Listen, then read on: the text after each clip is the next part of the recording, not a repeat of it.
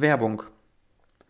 Wenn es um deine persönlichen Finanzen geht, dann hast du wahrscheinlich genau das gleiche Ziel wie viele andere Menschen in Deutschland. Du möchtest sorgenfrei dein Leben genießen und dir möglichst wenig Gedanken über deine finanzielle Zukunft machen. Leider ist das in Deutschland zurzeit immer schwieriger. In unserer Gesellschaft geschieht eine zunehmende Überalterung, wodurch das Rentensystem immer mehr überlastet wird. Für die jüngeren Generationen in Deutschland ist Altersarmut deshalb eine reale Gefahr. Die Inflation in Deutschland steigt aktuell immer weiter an, was bedeutet, dass dein Geld von Sekunde zu Sekunde weniger wert wird. Und genau deshalb gibt es PickTie. Mit der PickTie-App hast du die Möglichkeit, spielend leicht durch Microinvestments in ETFs und damit auch in deine Zukunft zu investieren. Das Ganze funktioniert über den Aufrundenservice in der App. Hierfür verbindest du dein Bankkonto mit PickTie und jede deiner Transaktionen, sei es der Kaffee to go am Morgen, dein Wochenendeinkauf oder was auch immer, wird automatisch auf den nächsten Euro aufgerundet. Diese Rundungsbeträge kannst du anschließend per Einklick-Überweisung auf dein Depot überweisen und in ETFs investieren. So kannst du ganz entspannt nebenbei deine private Finanzplanung vorantreiben und in deine Zukunft investieren. Und das Beste ist, die App und alle Features sind für dich kostenfrei und als offizieller Trade Republic Partner komplett sicher. Klick einfach auf den Link in der Folgenbeschreibung und hole die PickTie App noch heute.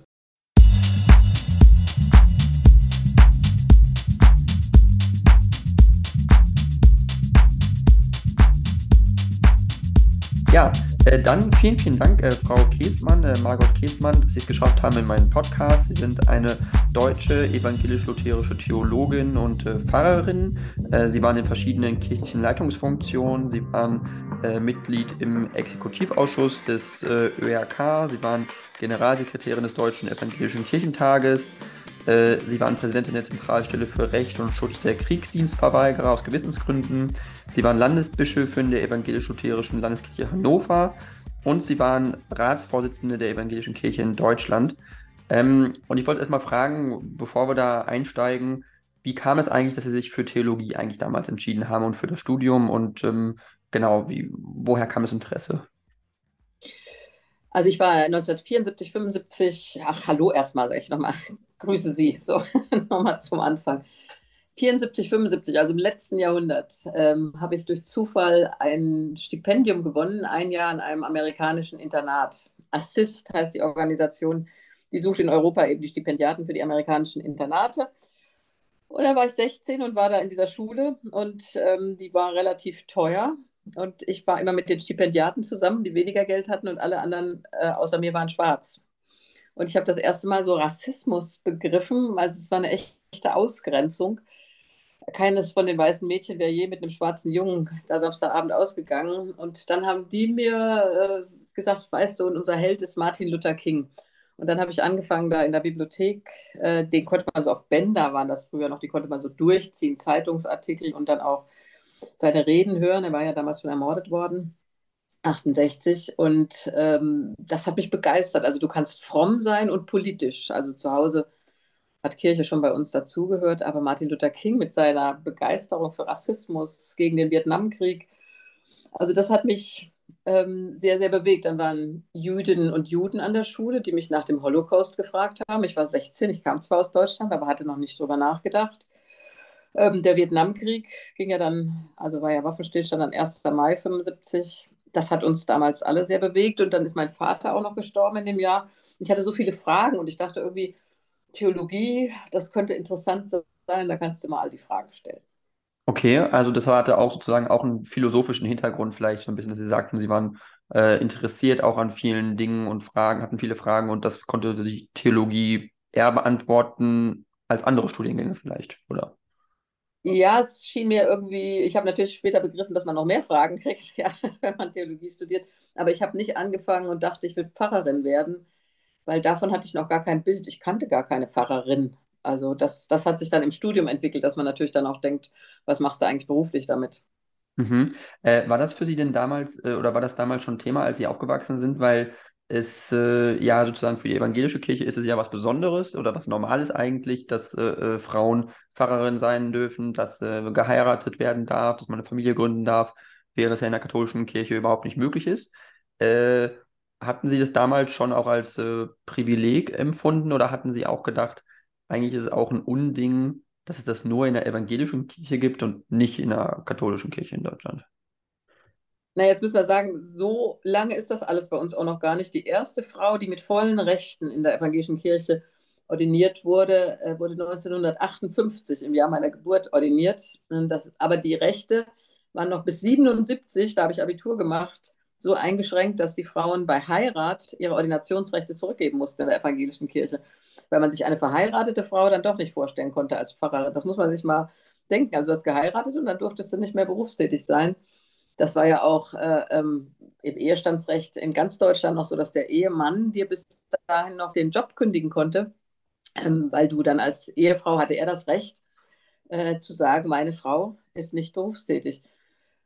Also heute würde ich sagen, in der evangelischen Kirche in Deutschland ist es normal. Also da gibt es keine Diskussion mehr, ob Mann oder Frau, aber weltweit gesehen, in den Religionen überhaupt, aber natürlich auch im Christentum sind Frauen immer noch die Ausnahme.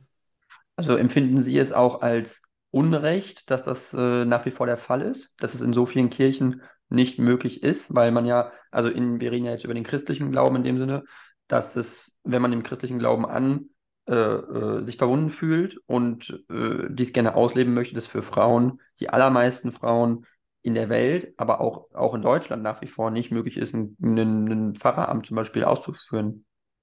Ja, ich finde es auch falsch und im Grunde ist das theologisch so viel diskutiert worden, dass es keine echten theologischen Gründe gibt, die dagegen sprechen. Das ist dann die Tradition, ja, dass es immer nur Männer waren. Aber ich denke, für eine Kirche ist es gut und auch für andere Religionen, wenn auch Frauen leitende Geistliche sind. Das ist ja doch merkwürdig, dass die Frauen in der Regel die Kirche tragen, ja, ehrenamtlich, gehen sie mal im Gottesdienst, wer da Küsterdienst und alles macht, das sind meistens die Frauen. Und dann dürfen sie aber nicht auf der Kanzel stehen und predigen. Also ich denke schon, dass das auch nicht ähm, mit der biblischen Botschaft übereinstimmt. Es wird dann immer als Begründung äh, herangeführt, dass Jesus doch auch ein Mann war und deshalb auch nur ein Mann ihn repräsentieren kann. Also das finde ich schon merkwürdig und weit hergeholt. Okay, okay. Ähm, ich hätte jetzt eine Frage. Ähm, es geht jetzt da äh, speziell ein bisschen um die katholische äh, Kirche an dieser Stelle, weil es da eben auch eine, ja, eine, eine Reformbewegung gibt äh, in Deutschland äh, nennt sich der synodale Weg, äh, das die deutsche katholische Kirche eingeschlagen hat, um, ich glaube, in diesem Bereich, ich bin mir jetzt nicht ganz sicher, aber in diesem Bereich zu gehen von äh, äh einerseits äh, Heirat zuzulassen, äh, das Zölibat abzuschaffen für Priester und so. Und das wird ja vom Rest der restlichen katholischen Kirche, auch vom Vatikan, ganz kritisch gesehen in Rom. Also, wie bewerten Sie, dass es da so zwei Geschwindigkeiten gibt und dass die deutsche katholische Kirche sich so ein bisschen unabhängig machen möchte? Ja, erstmal kann ich das sehr gut nachvollziehen, ähm, weil Katholikinnen und Katholiken sagen, wir brauchen Veränderung. Ich meine, wir brauchen alle Veränderung. Die Kirchen, wir sind inzwischen unter die 50-Prozent-Marke gerutscht in Deutschland. Äh, und das hängt sicher auch damit zusammen, dass die Kirchen so als schwere Tanker gesehen werden, die sich nicht verändern. Und diesen Wunsch äh, des synodalen Wegs, dass äh, Frauen zugelassen werden, zumindest mal zum Diakonat, erstmal aber hoffentlich langfristig auch zum Priesteramt und dass synodale Beteiligung mehr da sind und die Bischöfe mehr eingebunden werden und nicht so ganz separat äh, ähm, ihr Amt da ausführen mit großer Macht. Das hat ja auch was mit patriarchalen Strukturen zusammen, aber dass der Vatikan das nicht ändern will, das ist, glaube ich, ziemlich klar. Die deutschen Bischöfe waren ja gerade in Rom zu Gesprächen und sind doch äh, die Reformer jedenfalls ziemlich zurückgepfiffen worden. Hm. Also Sie glauben nicht oder Sie sehen nicht, dass es da einen Raum gibt für mehr Kooperation zwischen äh, dem Vatikan und der deutschen katholischen Kirche oder dass sich da langfristig auch eine Art wirkliche äh, äh, ja, moderne Entwicklung äh, ja, kommen könnte, dass sich da das mehr modernisiert. Also sehen Sie da, haben Sie da Hoffnung, dass sich das entwickeln könnte oder glauben Sie, es ist unwahrscheinlich, dass das Vatikan sich da noch was bewegt in Zukunft? Ja, nur bin ich evangelisch und ich finde immer schwierig, dann als evangelische die katholische Kirche zu beurteilen. Aber im Moment sieht es nicht so aus, nur ist es so, dass viele Christen einfach auf Reformen hoffen. Und das ist ja immer die Erfahrung, wenn das Christentum in kirchlichen Strukturen bürokratisch erstarrt, dass es dann Reformbewegungen gibt. Also Franz von Assisi war so eine Reformbewegung oder die Reformation ja eben auch. Äh, wenn gesagt wird, was hat das eigentlich noch mit der Bibel zu tun, wie jetzt die Strukturen aussehen, Insofern, ich will die Hoffnung nicht aufgeben, dass sich was verändert, aber das gilt ja auch für die Orthodoxie, ja, die noch viel mehr erstarrt ist. Das kriegen wir mit ja auch in dem Krieg jetzt gegen die Ukraine, dem Angriffskrieg Russlands, dass der Patriarch Kyrill Putin da absolut unterstützt und das ist eigentlich ein Skandal. Mhm. Also das ist auf jeden Fall so, dass äh, Kirche also militärisch auch instrumentalisiert wird. Ähm, bevor wir auf die Ukraine, weil Sie es angesprochen haben, kommen, äh, muss ich aber eigentlich erstmal noch auf äh, die, das Thema kommen, was äh, trotzdem wichtig ist. Und zwar in der Kirche in Deutschland äh, gibt es, das ist einfach Thema riesige Missbrauchsskandale. Das ist äh, in der katholischen Kirche ein Riesenproblem, aber ich glaube auch in der, in der evangelischen Kirche ist es ein Problem. Ähm, wie sehen Sie die Aufarbeitung dieser Probleme? Wie sehen Sie, bewerten Sie auch die, wie sich die Kirche diesen Problemen stellt? Haben Sie das Gefühl, dass es da ein ernsthaftes Interesse an Aufarbeitung gibt? Oder glauben Sie, dass sich das nicht, dass es da kein wirkliches Interesse gibt? Also für mich ist das mehr noch als ein Skandal eine totale Erschütterung der Glaubwürdigkeit, ähm, weil die Kirche natürlich immer ein Ort war, dem man die Kinder anvertraut hat. Ja, das ist ja eine Frage von Vertrauen. In der Kirche sind sie geschützt. Das ist ja auch, so bin ich auch aufgewachsen. Ähm, und jetzt mitzubekommen oder zu erfahren, dass nicht nur Kinder nicht geschützt waren, dass massiver Missbrauch stattgefunden hat, sondern dass das noch vertuscht wurde. Das ist ja das, äh, was es noch viel schlimmer macht. Ja? Also, dass nicht nur Kinder missbraucht wurden, was schrecklich und entsetzlich ist, was ich mir nicht habe vorstellen können in der Kirche. Aber diese Vertuschungsversuche zu sagen, wir regeln das unter uns, also das ist, glaube ich, das, was die Opfer auch so so wahnsinnig betrifft, weil sie das Gefühl haben, die, die Täter wurden geschützt und nicht die Opfer. Und ich denke, das ist in der Aufarbeitung was, was noch nicht genügend ähm, gesehen wird. Wir sind ja jetzt gerade erst dabei, auch als Gesellschaft, denke ich, zu begreifen, wie viel Kindesmissbrauch sehen wir auch im Sport und woanders es gibt. Aber dass es das in der Kirche auch gegeben hat, ich muss sagen, und gibt wahrscheinlich leider, äh, das ist schockierend. Und deshalb ist mir wichtig, dass bei der Aufarbeitung nicht nur die Opfer gehört werden, sondern auch ganz klar nochmal die strukturelle Schuld gesehen wird äh, in, dieser, in dieser Vertuschung. Ja? Das äh, ist ja auch in der evangelischen Kirche passiert. Sicherlich da ist, ist manches nochmal anders von der Struktur her, aber ich sehe, dass der Wille zur Aufarbeitung da ist. Sicher immer nicht bei allen. Das ist so. Manche sagen auch, die Kirche muss ja irgendwie geschützt werden, aber das halte ich für einen großen Fehler. Also ich denke nicht, die Kirche muss geschützt werden, sondern die Opfer müssen geschützt werden und dass so eine Vertuschung möglich war. Ähm, ich denke, das ist das, was, was noch unbedingt aufgearbeitet werden muss. Wie konnte das sein? Mhm. Ähm, das ist ja auch äh, stark im mit der Personalie äh, Wölki äh, im Erzbistum Köln, hängt es ja auch zusammen mit dem Missbrauchsskandal im Erzbistum Köln und in äh, äh, anderen Bistümern in Deutschland. Also äh, glauben Sie, weil Sie hatten es angesprochen mit Patriarchat, dass das auch an gewisse Personen geknüpft ist, die auch nicht äh, ihren Posten räumen wollen, keine Verantwortung übernehmen wollen und dementsprechend auch keinen Raum für Aufarbeitung äh, ermöglichen, keinen Raum für, für neue Personen und auch neue Reformen. Ja, ich denke, Kardinal Wölki, soweit ich weiß, hat ja seinen Rücktritt sogar angeboten, aber ähm, anscheinend ist im Vatikan noch nicht klar genug geworden, ähm, wie massiv die Erschütterung tatsächlich ist. Und das, denke ich, ähm, ist für die, die Gläubigen in den Gemeinden so eine große Belastung, ja, weil die, die, die riesigen, gigantischen Austrittszahlen, die zeigen ja, dass viele Leute sagen, dass mein Vertrauen in diese Kirche ist derart erschüttert, dass ich nicht mehr Mitglied dieser Kirche sein will. Und wie man verlorenes Vertrauen und ja auch missbrauchtes Vertrauen, ist ja auch Vertrauensmissbrauch da obendrauf noch, zurückgewinnt. Das ist ungeheuer schwierig und da muss es ganz andere Neuanfänge geben. Das, das denke ich schon. Und es ist sicher auch gut, sage ich mal, wenn äh, äh, diese, dieses Männerbündische, ja, ich habe nichts gegen Männer so, aber Sie können sich vorstellen, in diesen Gruppen, wo dann gesagt wird, ja, wir wollen doch jetzt diesen Priester nicht bloßstellen und dann versetzen wir ihn von hier nach da, gab es auch in der evangelischen Kirche keine Frage. Ähm, ich finde, das muss auch aufgebrochen werden. Viel mehr Transparenz und was mir wichtig war, auch als Bischöfin, das haben wir damals gesetzt, also richtig kirchenrechtlich festgelegt. Wenn irgendein Anzeichen da ist, dann wird die Sache der Staatsanwaltschaft übergeben. Ja? Das ist keine innerkirchliche Sache, die zu klären wäre, sondern es ist ein Straftatbestand und der muss staatsanwaltschaftlich geklärt werden und nicht in der Kirche irgendwie. Hm, okay, also es ist wirklich eine Straf, also eine Sache für den Strafrichter auch im Zweifel natürlich, äh, wenn Priester sich an Kindern vergangen haben, äh, wurde ja auch viel darüber gesprochen, viele Dinge seien verjährt, es sei vor 20 Jahren passiert oder 30 Jahren. Dann kommen Opfer halt auch erst äh, später damit äh, in, gehen an die Öffentlichkeit. Äh, Ähm, dennoch sind es ja Straftaten, die auch passiert sind. Äh, es gibt auch schon Fälle, da sind Priester schon lange verstorben, die, sind, die leben gar nicht mehr und dann gehen die Opfer auch äh, an die Öffentlichkeit. Aber wie kann man denn auch in Zukunft Menschen schützen davor? Wie kann man Kinder schützen? Wie kann man präventiv besser vorgehen, damit sowas nicht noch passiert? Weil das ist ja auch wichtig, was man daraus lernen muss, ist, wie können wir das verhindern, dass sowas überhaupt noch passiert? Das muss ja auch Maxime sein eigentlich. Also das Wichtige, was jetzt passiert ist, finde ich, dass wir darüber sprechen und dass auch Kinder und Jugendliche, die es ja auch betrifft, wissen, das darf nicht sein. Das ist eine Straftat. Ich habe gerade gelesen von einem, äh, äh, einem Sportkurs, der irgendwo in Spanien war und da hat ein Betreuer die Kinder belästigt und die Kinder und Jugendlichen haben das öffentlich gemacht und haben zusammengehalten und haben also die Eltern informiert und äh, anderes mehr. Also das, das ist vielleicht wichtig, dass es jetzt eine Sprache dafür gibt.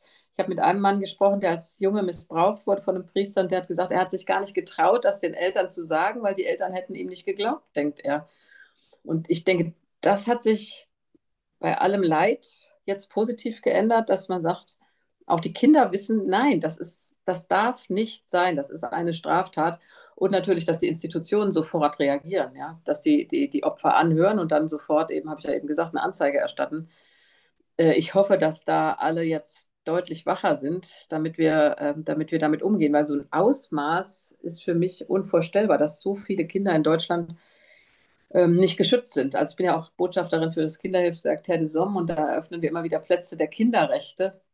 Die werden die Kinderrechte Kinderrechtskonvention äh, gibt es ja von der UN, die werden dann auf diesem Platz auf einer Tafel installiert und dann in der Rede neulich in Neuss habe ich dann auch gesagt, niemand darf euch was antun, niemand darf euch schlagen. Ihr habt das Recht, dass ihr ohne Gewalt aufwachst. Ich finde, das ist wichtig, dass die Kinder das auch hören, dass sie das wissen und sagen, was da passiert, äh, ist nicht im Bereich des Heimlichen, diese Vertuschung. Ja, da waren ja auch offensichtlich auch immer Drohungen, wenn du das jetzt erzählst, was weiß ich sondern dass das ganz klar ausgesprochen wird, hier wird ein Kind verletzt und das Kind kann sich anvertrauen, das Kind bekommt Hilfe, weil es ein Opfer ist. Mhm. Ähm, es gibt ja auch äh, äh, Zahlen dazu, das ist auf jeden Fall das Problem des Kindesmissbrauchs und der Belästigung äh, in der katholischen Kirche ein größeres Problem ist als in der evangelischen Kirche, obwohl es es auch in der evangelischen Kirche gibt. Dennoch, wie Sie das angesprochen haben, Sie hatten gesagt, Sportvereine, das gibt es auch in Sportvereinen, das gibt es in Musikvereinen, das gibt es äh, äh, also in verschiedensten äh, gesellschaftlichen Gruppen, aber äh, trotzdem muss man ja sagen, in der katholischen Kirche ist es ein ganz krasses Problem. Und äh, das muss meiner Meinung nach doch auch unmittelbar mit dem Zölibat zusammenhängen, dass äh, Priester sich nicht normal in Beziehungen begeben können und dass dann auch Menschen auch angezogen werden, die äh, vielleicht auch sowieso Probleme haben und sich dann an Kindern vergreifen. Also, dass das doch ein strukturelles Problem ist, was doch auch der Staat, den Staat auf den Plan rufen muss. Dass man auch sagen muss, wie kann man eigentlich das zulassen, dass es so eine Organisation gibt, die solche Regeln hat und da dann solche Missbräuche entstehen. Das ist doch eklatant. Ja, ich sage jetzt mal, das muss natürlich die katholische Kirche für sich klären, wie sie das dem Zölibat hält. Ich sehe das mit Zölibat persönlich nicht biblisch geboten. Also es steht da, dass Jesus ein, äh, es steht da, dass Petrus eine Schwiegermutter hatte, also war er ganz offensichtlich verheiratet und der gilt ja als sozusagen der erste der Apostel äh, in der apostolischen Sukzession, Abfolge, an denen sich alle anderen anschließen. Also insofern verstehe ich das Konzept des Zölibats persönlich auch überhaupt nicht. Hm, aber sehen Sie das auch als Problem oder als Ursache des Problems?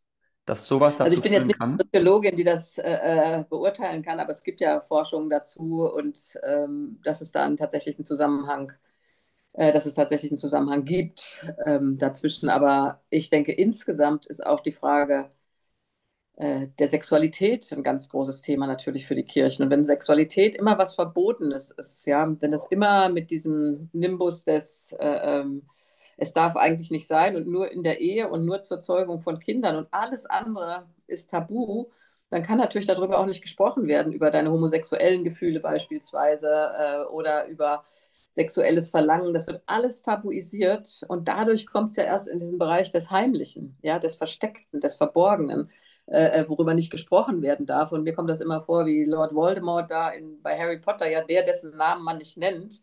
Und wenn du nicht drüber reden darfst, äh, dann wird der Schrecken ja immer größer. Also ich meine, das hängt auch damit zusammen, in der evangelischen Kirche müssen wir jetzt sagen, wurde auch eine rigide Sexualmoral gepredigt und bei den fundamentalistischen, charismatischen Gruppen ja heute noch. Und dann ist das alles im Bereich des Bösen, die Sexualität, und ist keine gute Gabe Gottes. Und dann ähm, wird es natürlich sehr schwierig. Ich habe eine Frau getroffen vor einiger Zeit, die erzählte mir, als der Pfarrer rausfand, dass sie schwanger war, bei der Trauung musste sie in Schwarz vor den Altar treten. Das muss man sich mal vorstellen. Was für eine Demütigung für diese Frau und was für eine überhebliche Moral. Das wurde durch. Okay, das ist äh, absolut, äh, ja, äh, was soll man dazu noch sagen? Also äh, kann's, äh, man kann es eigentlich nie nachvollziehen. Ähm, ja, also es ist äh, ein schwieriges Thema auf jeden Fall.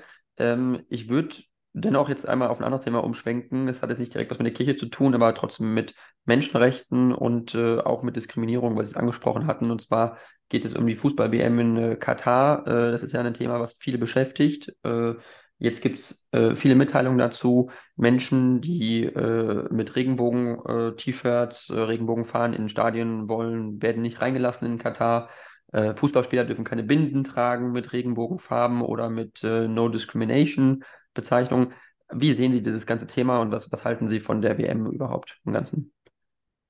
Also ich muss mal sagen, ich bin jetzt gar nicht der große Fußballfan, aber mir tut das für die Fußballfans wahnsinnig leicht, weil ich finde, die FIFA äh, äh, hat da ihr, ihre Kohle gemacht auf dem Rücken der Fans. Ja, die, du kannst dich ja gar nicht mehr richtig mitfreuen und mitfiebern, äh, weil das alles so desaströs ist. Ja, es ging um viel, viel Geld und wenn ich die Bilder da aus Katar sehe, da denkt man auch, was 200 Milliarden Euro haben die ausgegeben um das alles zu bauen. Da sind Tausende von Arbeitern wahrscheinlich gestorben. Die Zahlen kennt man noch nicht mal genau.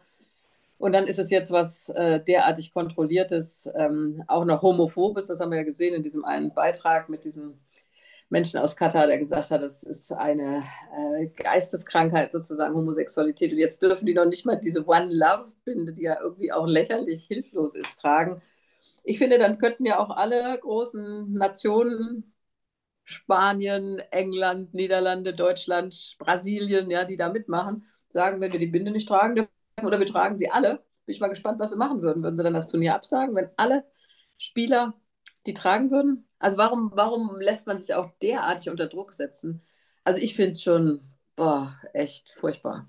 Ja, also Sie sagen auf jeden Fall auch, Sie würden sagen, es ist auf jeden Fall ein Fehler gewesen, dass die WM nach Katar vergeben worden ist. Das sagen Sie, ist ein Fehler. Ja, aber auch, ich, das ist ein Riesenfehler, aber ich meine, das sehen wir doch erst dann auf einmal haben sie gesagt, ach ja, jetzt fällt uns ein, bei 52 Grad im Schatten kann man nicht Fußball spielen, dann muss das Ganze in Winter verlegt werden. Und dann sind das tiefgekühlte Hallen, also was heißt denn das eigentlich auch klimatechnisch, ja? Äh, und dann dieses Land zu sehen, das so gigantisch reich ist, wo 300.000 reich sind, äh, ohne Ende. Und dann haben sie zwei Millionen Arbeiter, äh, Hausmädchen, ja, die da alle für den Hungerlohn arbeiten müssen, in so einer ungerechten Struktur. Und also ich weiß, dass einige sagen, die Europäer sind überheblich, aber mir geht es eher um die FIFA, äh, zu sagen, warum hat man das gemacht?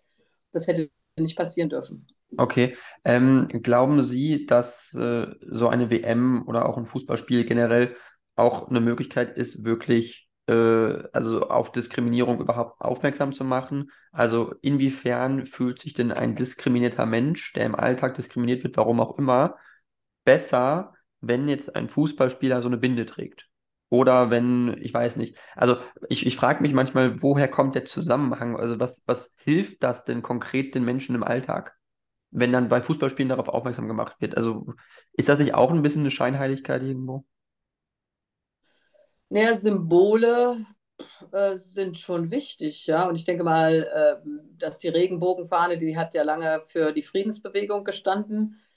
Ähm, und äh, die können schon Aufmerksamkeit auf einen Inhalt lenken. Und äh, wenn jetzt der Regenbogen als Zeichen äh, gegen Homophobie oder gegen Angst vor auch transsexuell lebenden Menschen ähm, darstellt, dann ist das schon ein Zeichen, auch gerade in einem Land, äh, äh, das sagt, äh, Homosexualität ist eine Geisteskrankheit und steht unter Strafe. Nehmen wir doch mal als Beispiel die DDR-Zeit. In der Zeit war ich oft in den 80er Jahren in der DDR. Da gab es ein Aufnäher Schwerter zu Pflugscharen.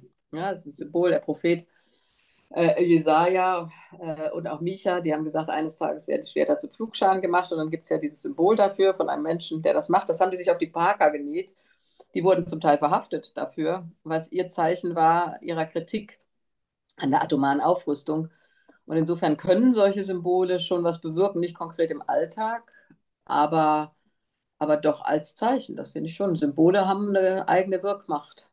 Okay, und äh, vor dem Hintergrund, es wäre ja eine Möglichkeit zu sagen, man möchte irgendwie ein Zeichen setzen. Äh, sie sagen, äh, Deutschland wurde jetzt gekauft, äh, die anderen Fußballverbände wurden irgendwie mit reingekauft durch die FIFA in diese WM, haben keine Möglichkeit, was zu machen, außer der DFB würde jetzt sagen, wir kritisieren das, wir sagen, wir, nehmen jetzt nicht mehr daran teil.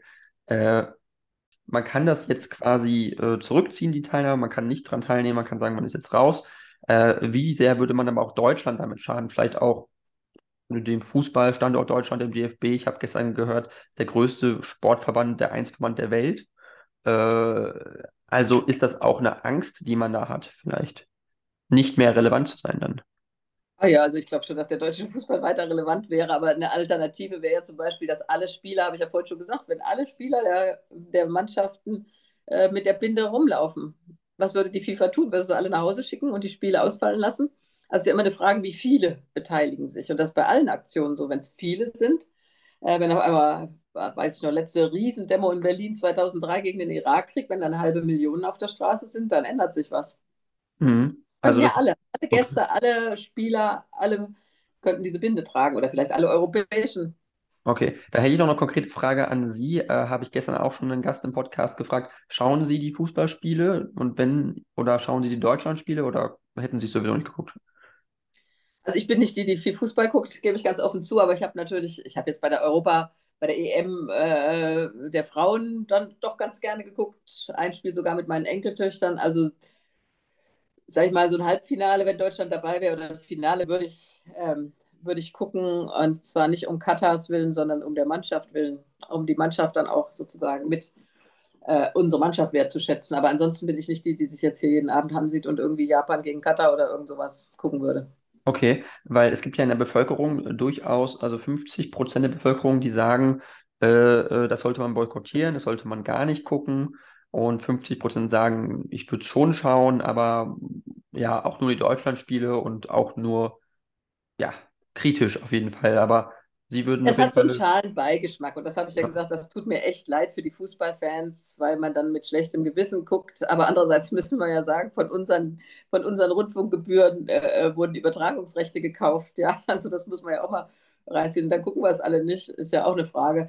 Also wie gesagt, äh, wenn so ein Halb Viertel Viertelfinale, Halbfinale, Finale, wenn Deutschland da dabei wäre, das würde ich gucken, äh, auch um unsere Mannschaft willen, weil die, die kann nichts dafür, dass das in Katar stattfindet. Aber ansonsten finde ich, hat es einen schalen Beigeschmack, das Ganze. Und das tut mir am meisten leid für die Fußballfans, die richtig Lust gehabt hätten, äh, okay. Public Viewing zu machen, zusammenzukommen, zusammen zu jubeln. Und gerade in so einer Zeit, wie wir jetzt sind, hätten wir das ganz gut gebrauchen können, so ein bisschen eine positive Stimmung und ein positives Signal. Okay, okay. Ähm, dann würde ich gerne äh, äh zum nächsten äh, äh, Themenpunkt übergehen. Und zwar geht es jetzt äh, nochmal, das ist auch äh, ein Schwerpunktthema, was ich viel im Podcast bespreche. es ist der russische Angriffskrieg auf die Ukraine, der nach wie vor läuft. wir haben nach wie vor viele Flüchtlinge aus der Ukraine in Europa, in Deutschland. inwiefern ist das auch ein Thema für die evangelische Kirche erstmal mit Flüchtlingen. Wir hatten die Flü äh, Flüchtlingskrise 2015 mit syrischen Flüchtlingen, jetzt haben wir viele ukrainische Flüchtlinge. Inwiefern sind da Kirchen auch noch mehr gefragt, äh, diesen Leuten zu helfen, Anlaufpunkte zu geben und, und, und zu integrieren auch? Also die Kirchen sind sehr engagiert. Ich meine, das war 2015 auch so. Wir müssen mal sagen, ich glaube, 2015 wäre es viel kritischer geworden, wenn in jeder Kirchengemeinde, in der ich war, gab es also alles mögliche Sprachkurse, Begleitung zu Behörden, Kleiderkammern, Ta Tafeln, alles Mögliche, um Geflüchtete zu unterstützen und zu integrieren. Das gab es in jeder Kirchengemeinde, glaube ich.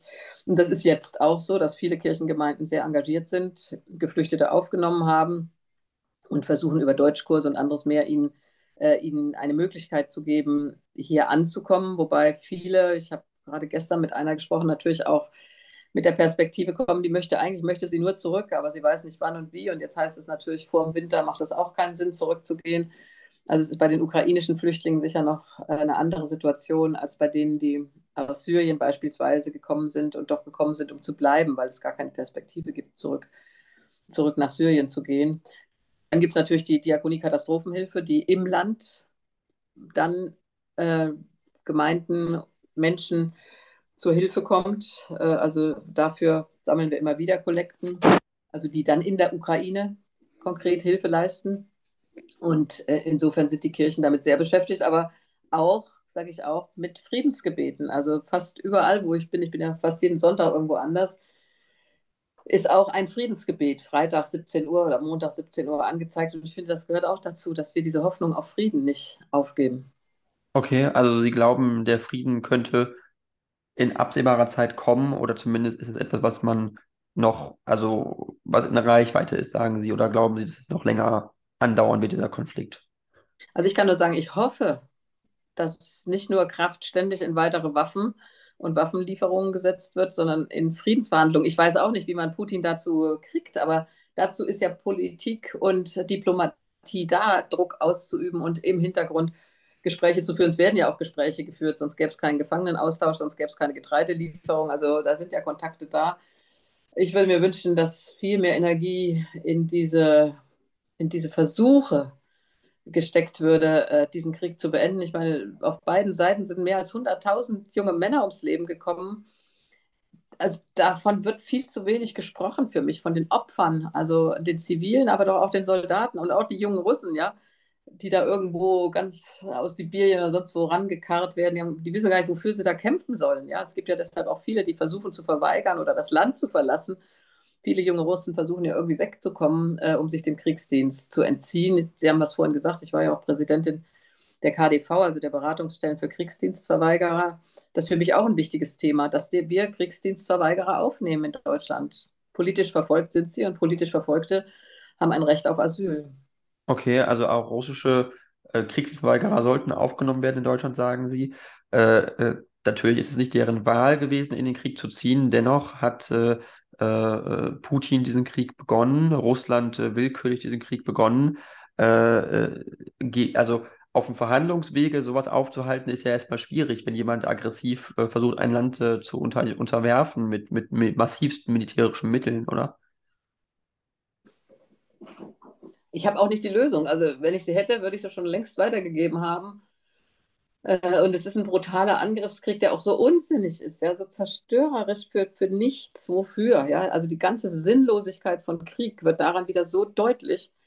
Ähm, und natürlich verstehe ich auch die, die sagen, die Ukraine muss sich verteidigen. Ich persönlich denke, ich muss ja auch als Deutscher aber erstmal urteilen. Ich kann immer nicht sagen, dann wird gesagt, was sagen die Ukrainer? Ja, das müssen die Ukrainer entscheiden. Aber mir wäre lieber gewesen, wir hätten uns als Deutsche nicht mit Waffenlieferungen hervorgetan, sondern da zurückgehalten und versucht, eine ganz starke diplomatische Rolle zu spielen.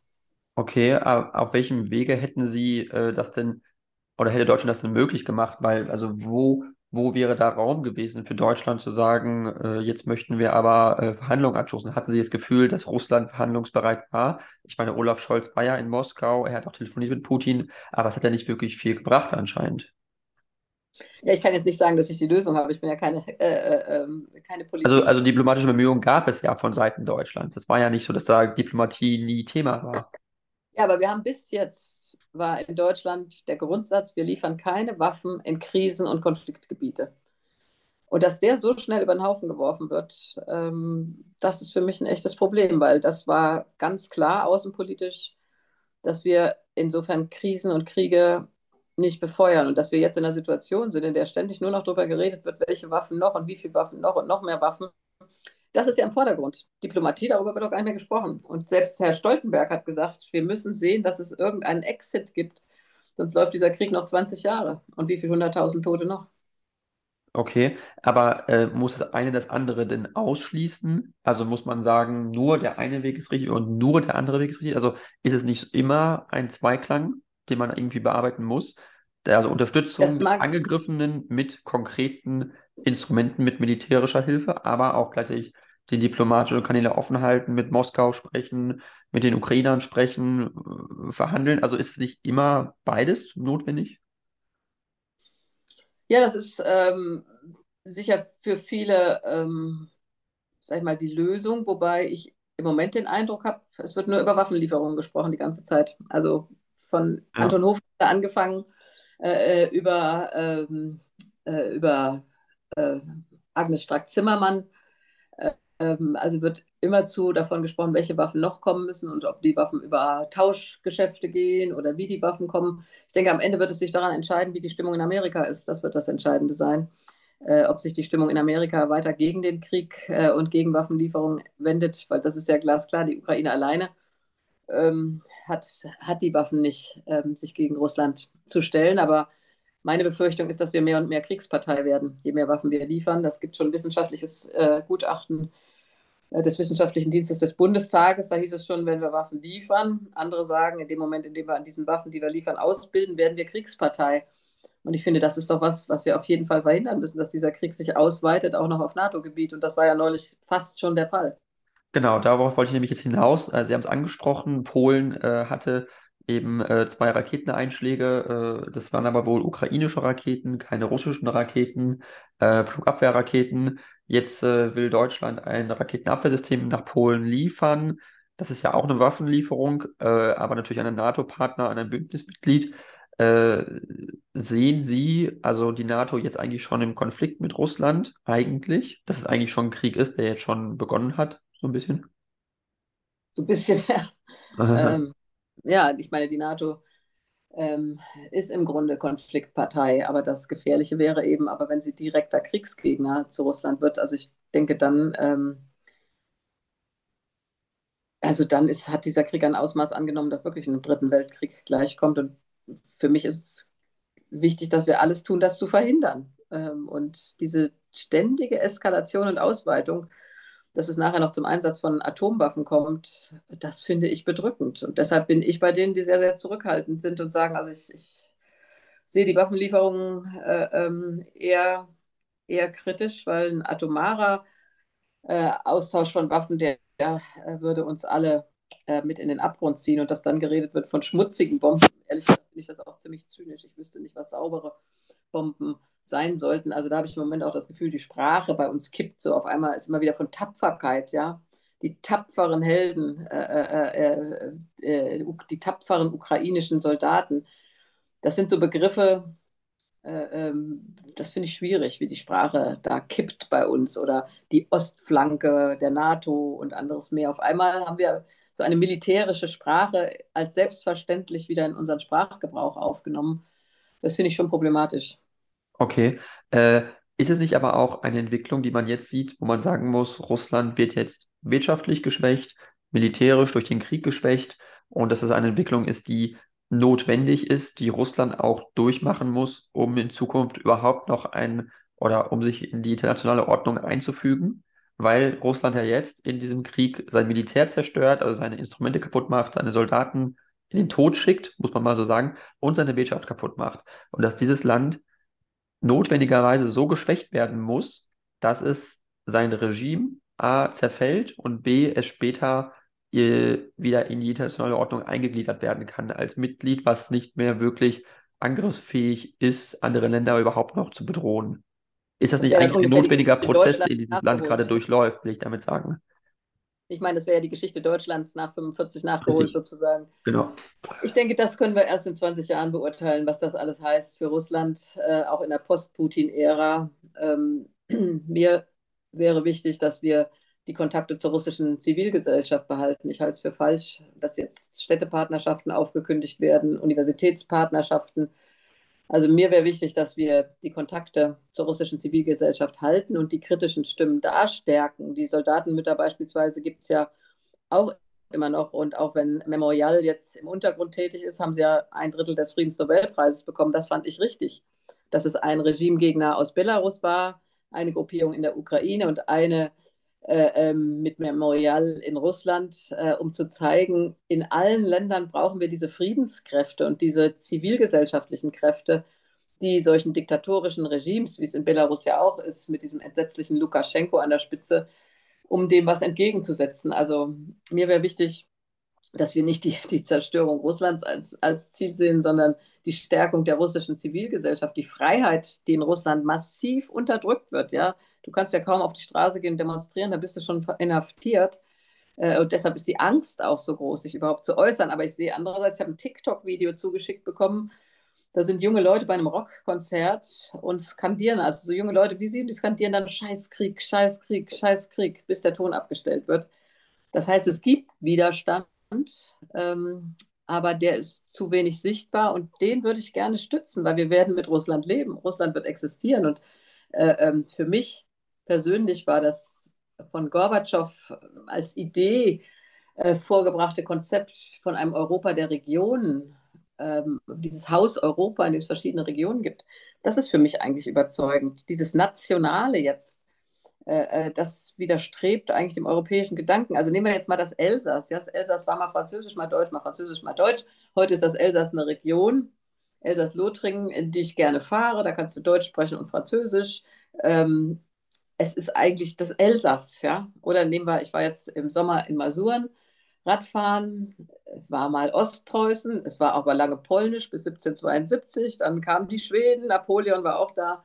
Heute ist es polnisch und es ist eine Region, wir sind da Fahrrad gefahren und Kanu gefahren, in der Menschen aus ganz Europa Urlaub machen. Es ist halt Masuren. Masur, Masuren, ja, als Region. Und könnte nicht die Krim auch so eine Region sein, in der es völlig wurscht ist, ob die russisch oder ukrainisch ist?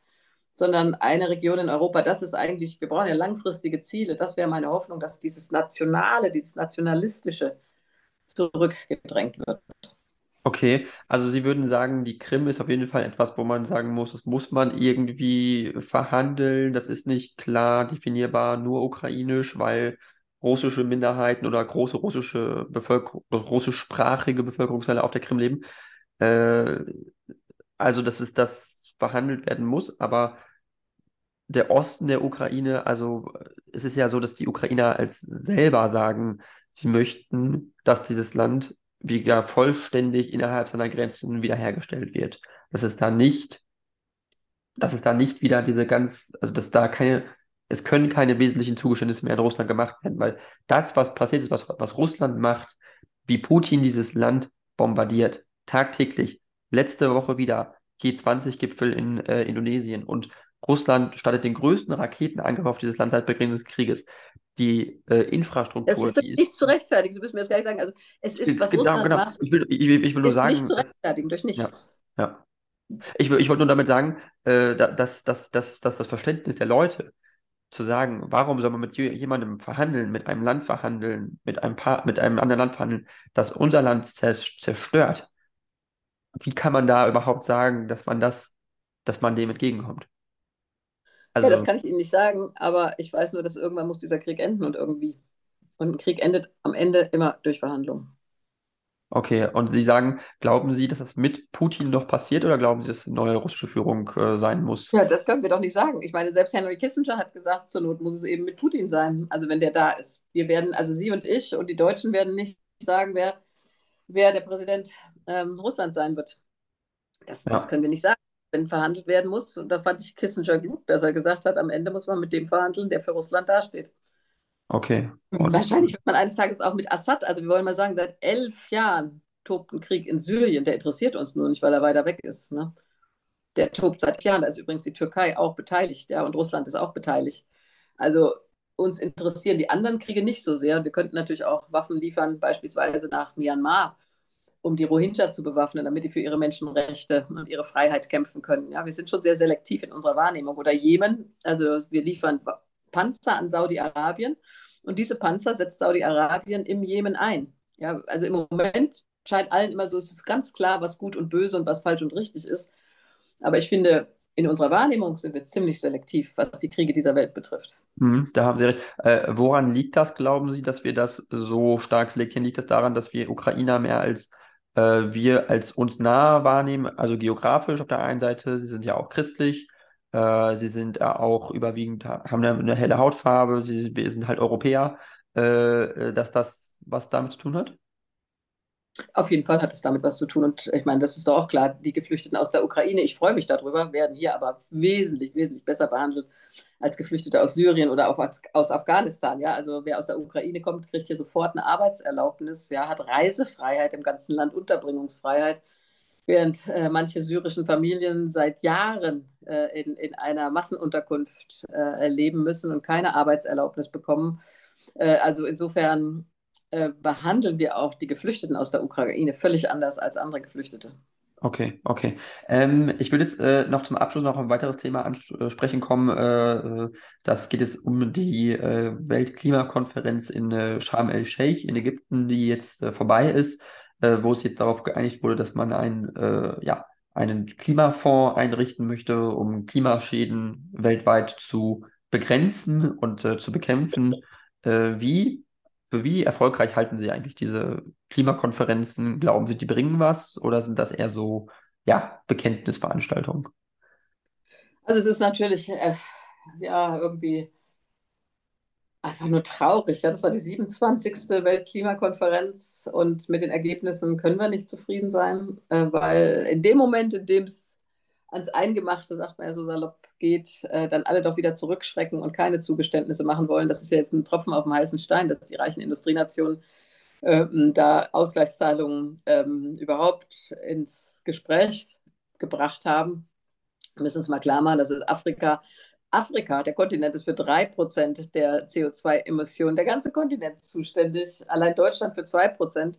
Äh, ähm, und dann müssen wir uns fragen, wer muss eigentlich seinen Lebensstil ändern? Und das müssten wir, ja, wir müssten den Lebensstil ändern. Ich habe neulich mal in meiner Kolumne, habe ja jeden Sonntag eine der Bilder am Sonntag geschrieben, also die evangelische Kirche in Deutschland hat beschlossen, dass alle Dienstreisen möglichst mit Zug zu machen sind und wenn Auto gefahren wird, soll man 100 auf der Autobahn und 80 auf der Landstraße fahren. Erst habe ich auch gedacht, ah, 100, 130 würde doch reichen, aber dann habe ich nochmal gelesen, also die Emissionen gehen dann wirklich deutlich zurück.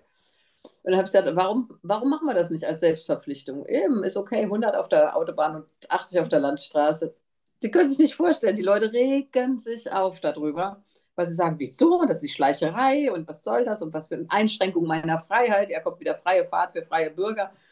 Und dann denke ich, ja, in dem Moment, in dem es dich trifft, ja, indem du deinen Lebensstil ändern sollst, dann, dann will es keiner mehr. Oder die Synode der Reformierten, habe ich gelesen, äh, äh, hat getagt in Norddeutschland und hat beschlossen, nur vegetarisches Essen anzubieten während der Synode, also so parlamentarische Zusammenkunft in der Kirche.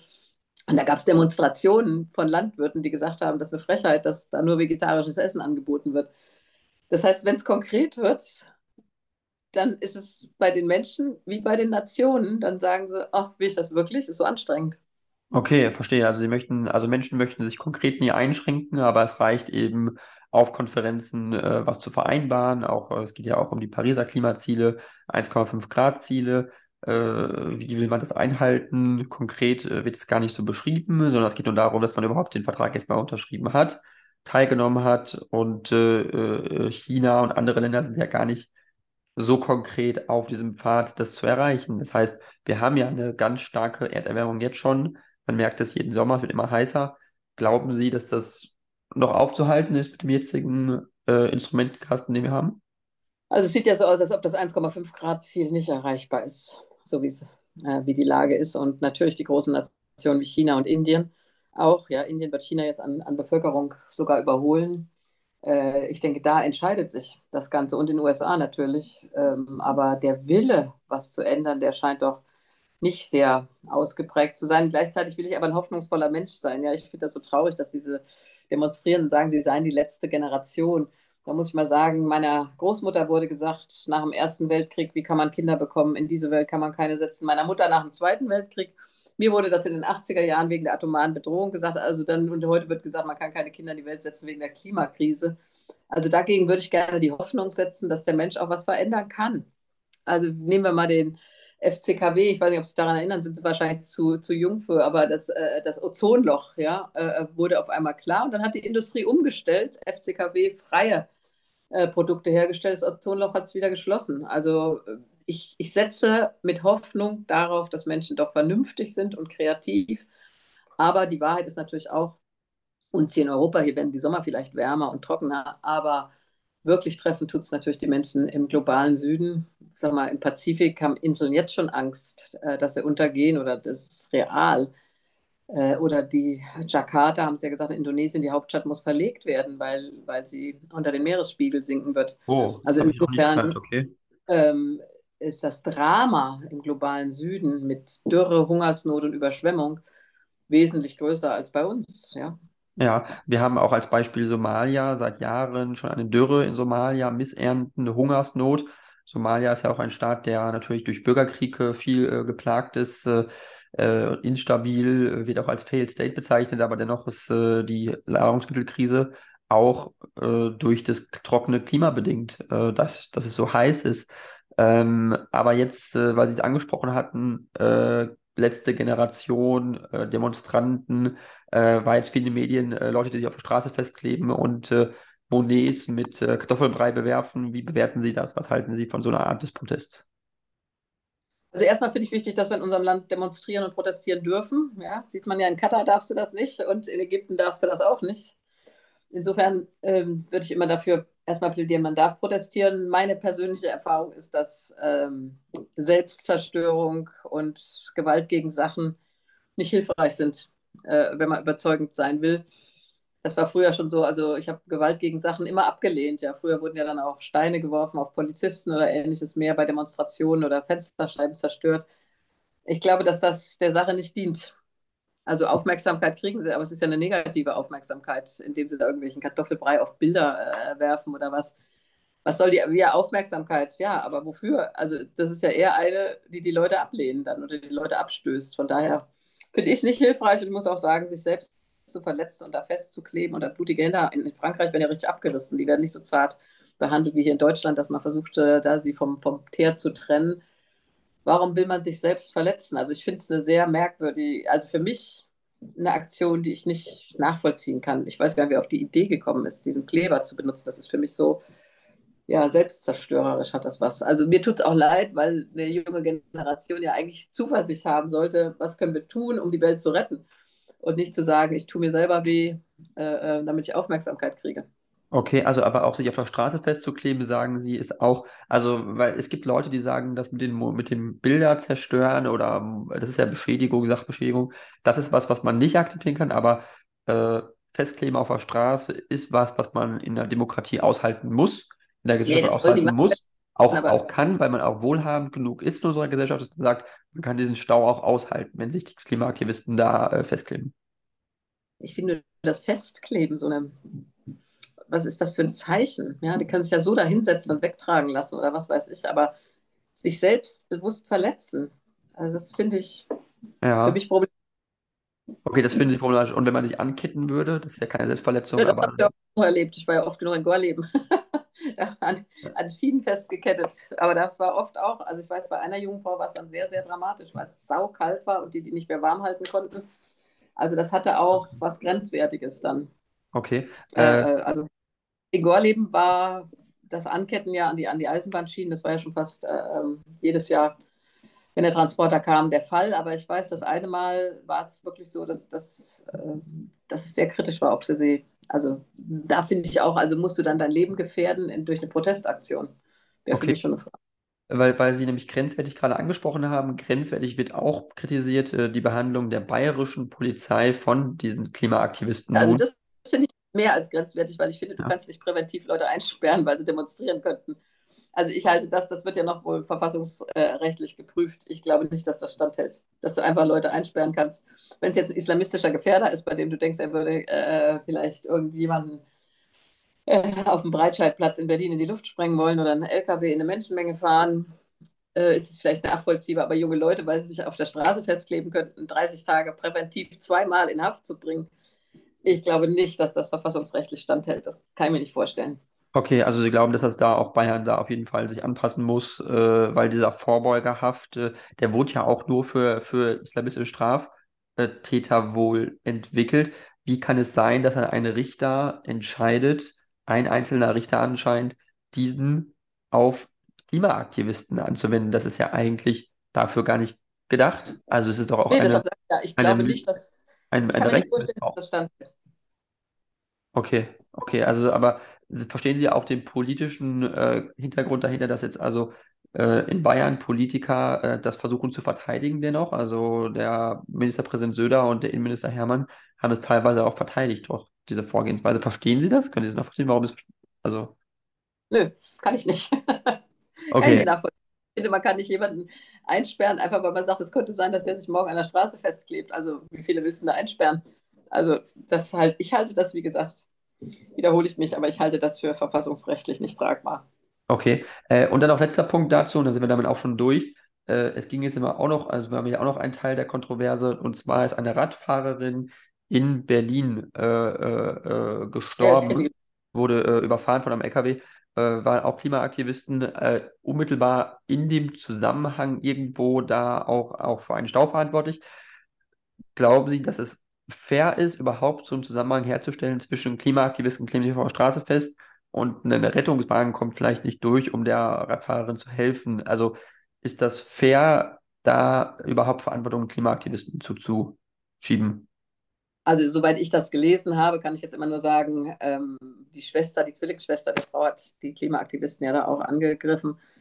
Ähm, aber ich persönlich finde, das kann man jetzt den Zusammenhang nicht sehen. Und die Ärztin hat selbst auch gesagt, sie hat die Entscheidung getroffen, bevor diese, äh, ähm, dieses Fahrzeug, das den Betonmischer hätte anheben können, überhaupt da gewesen wäre. Also ich finde, da wird ein Zusammenhang hergestellt, äh, der natürlich die, äh, die Demonstrierenden diskreditieren soll. Also das finde ich schwierig. Dann könnte gar keine Demonstration, kein Streik, gar nichts stattfinden, weil ja immer wieder der Verkehr äh, der Verkehr dadurch ähm, äh, beeinträchtigt wird.